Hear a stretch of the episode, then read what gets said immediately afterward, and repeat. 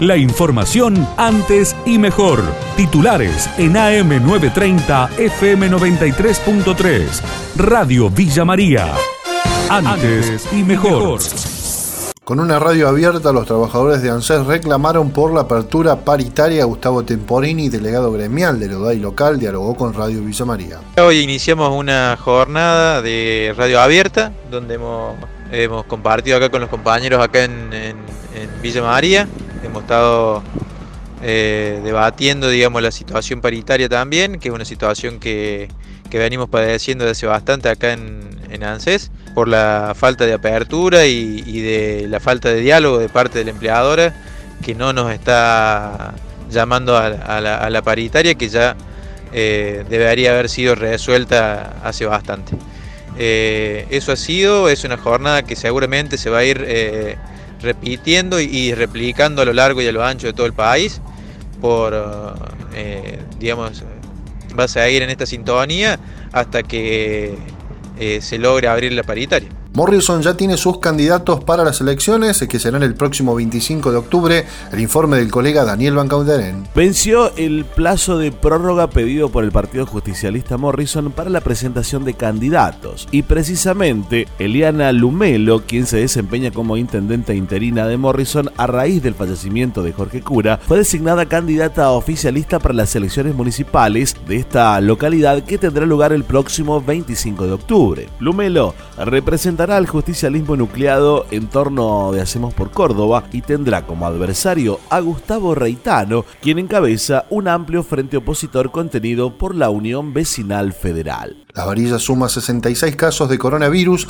así lo indicó la colega Dolly Agüero. Tenemos en esta ciudad 66 casos activos de COVID-19, tenemos 10 recuperados, estamos al aguardo de resultados de hisopados en relación a lo que tiene que ver con la situación del COVID. Se siguen haciendo los controles al ingreso de la ciudad, tanto en la parte sur como en la parte norte, sobre lo que son la arteria 158, la ruta internacional 158. Más de 1.800 aislados, voces un desierto, lo indicó en su reporte el colega Adrián Leonardi. Ayer realizaron 59 muestras a personas con síntomas o a contactos estrechos de pacientes positivos de COVID-19.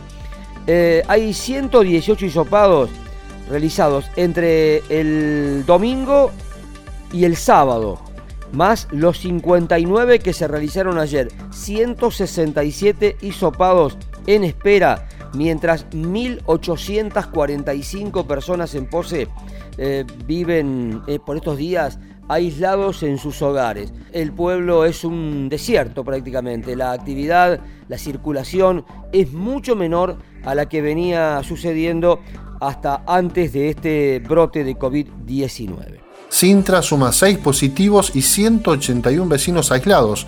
Enrique Méndez Paz, intendente de la localidad, brindó detalles a Radio Villa María. Hemos tenido primero la confirmación de dos casos positivos, hecho los hisopados correspondientes a los estrechos cuatro más, por lo que hoy Sintra tiene seis casos positivos, 181 vecinos aislados, con más de 30 contactos estrechos que están siendo hisopados, algunos ayer, otros hoy, y con una mesa epidemiológica con un trabajo constante ante cada uno de los resultados que van llegando. Sintra estamos agradecidos de la Secretaría de Salud su inmenso trabajo, del COE que ha estado hasta últimas horas del domingo y del lunes viendo de aislar a más de 180 vecinos, de los vecinos por su cumplimiento, agradecidos de las instituciones que nos han permitido poder tener muchas camas y cuando necesitamos aislamientos sociales ahí estuvieron y de manera especial en Cinta que solidarizamos con los seis vecinos enfermos que por suerte transitan la enfermedad sin síntomas. Coronavirus, DESA es una de las localidades con más casos activos, el informe de la colega Nelly López. General Dehesa es una de las localidades con mayor cantidad de casos positivos activos. 205 casos tiene contabilizado, eh, de acuerdo al último reporte médico. Se aguarda el resultado de más de 70 hisopados para las próximas horas y tiene más de 500 personas aisladas. Desde el pasado día jueves se llevan adelante el testeo rápido masivo a, a un importante sector de la población con prioridad para testear a los mayores de 60 años, embarazadas y personas con enfermedades de riesgo. En la ciudad de General Cabrera el número es visiblemente menor. Hay 53 casos eh, activos positivos, hay 5 personas hospitalizadas y contabiliza 5 eh, personas fallecidas con diagnóstico de eh, COVID.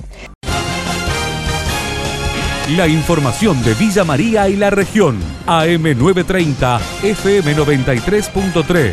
Radio Villa María. Antes y mejor.